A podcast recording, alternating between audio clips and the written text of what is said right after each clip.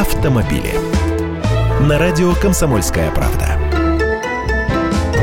Здравствуйте. Ну вот еще один псих выискался. По интернету гуляет видеозапись Мерседеса, едущего по Московской кольцевой со скоростью 320 км в час. Гаишники говорят, что занимаются. Допустим, поймают. Что будет этому камикадзе? Разрешенная скорость на МКАДе 100 км в час. Ехать 320 значит превысить все мыслимые максимумы.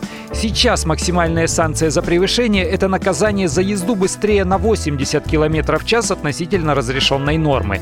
За это полагается штраф штраф 5000. Не такая большая цена, кстати, для мажора за квитанцию с фотографией, на которой будет значиться скорость в 320. Можно в рамочку вставить, хвастаться перед такими же отморозками. А еще можно ради смеха оспорить этот штраф, предоставив в суд официальный документ от автопроизводителя, что максимальная скорость этого автомобиля ограничена электроникой на границе в 250 км в час. Это я им не подсказку делаю, они сами все знают. Предусмотрено за превышение на 80 и лишение прав на полгода но этого водителя надо поймать на месте с поличным, прямо зафиксировать на патрульную камеру и тут же остановить. В нашем случае уже поздно. Теперь как найти и доказать? Допустим, эта машина засветилась на одной из дорожных камер. Пусть даже не с таким превышением, но все же с нарушением.